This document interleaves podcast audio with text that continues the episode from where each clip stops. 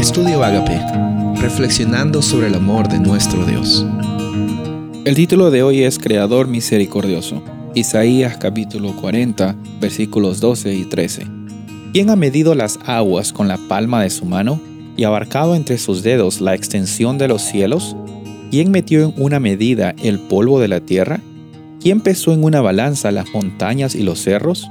¿Quién puede medir el alcance del Espíritu del Señor? ¿O quién puede servirle de consejero? Obviamente en estas preguntas nosotros encontramos el simbolismo, la retórica de que Dios es el único que tiene el poder grande para ser nuestro creador. Y como nuestro creador también es el único que tiene el poder lo suficientemente grande como para ser nuestro libertador.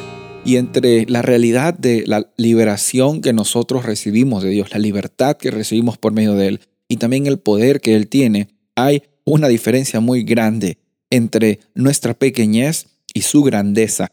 Sin embargo, hay algo que funciona como un puente para que de la misma forma el pueblo de, de Judá tenga ese mismo acceso, ese mismo puente y ese atributo de Dios que es el puente que nos da la oportunidad de vivir de nuevo, es el atributo de la misericordia. Porque Dios es un Dios poderoso, eso no podemos dudarlo. En la naturaleza encontramos infinidad de señales, eh, propósito, belleza. Y de la misma forma encontramos de que Dios es un Dios poderoso.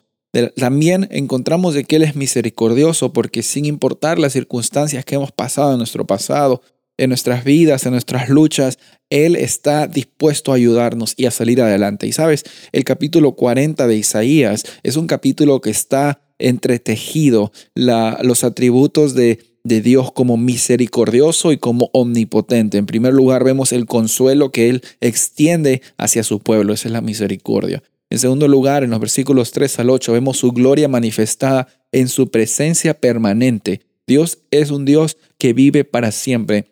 Nosotros somos como la hierba que se seca, pero Dios y su palabra duran para siempre. Después encontramos de nuevo la libertad, y la misericordia por medio de esas buenas noticias. Dios es el que nos da las buenas noticias, nos hace eh, también dar la certeza de que todo va a estar bien por medio de esas buenas nuevas de la liberación. Después muestra su poder grande, como es que hemos leído estos versículos, que Él es un creador incomparable, que no hay forma de que nosotros podamos tener una vida con propósito si no es con Dios. Y después vemos otra vez la misericordia, porque así como Él es creador, así como Él es poderoso, también nos muestra que Él comparte ese poder hacia nosotros, las personas que somos débiles.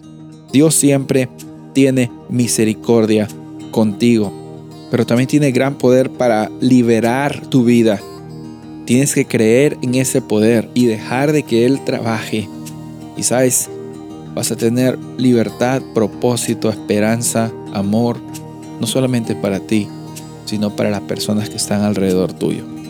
Soy el pastor Rubén Casabona y deseo que tengas un día bendecido.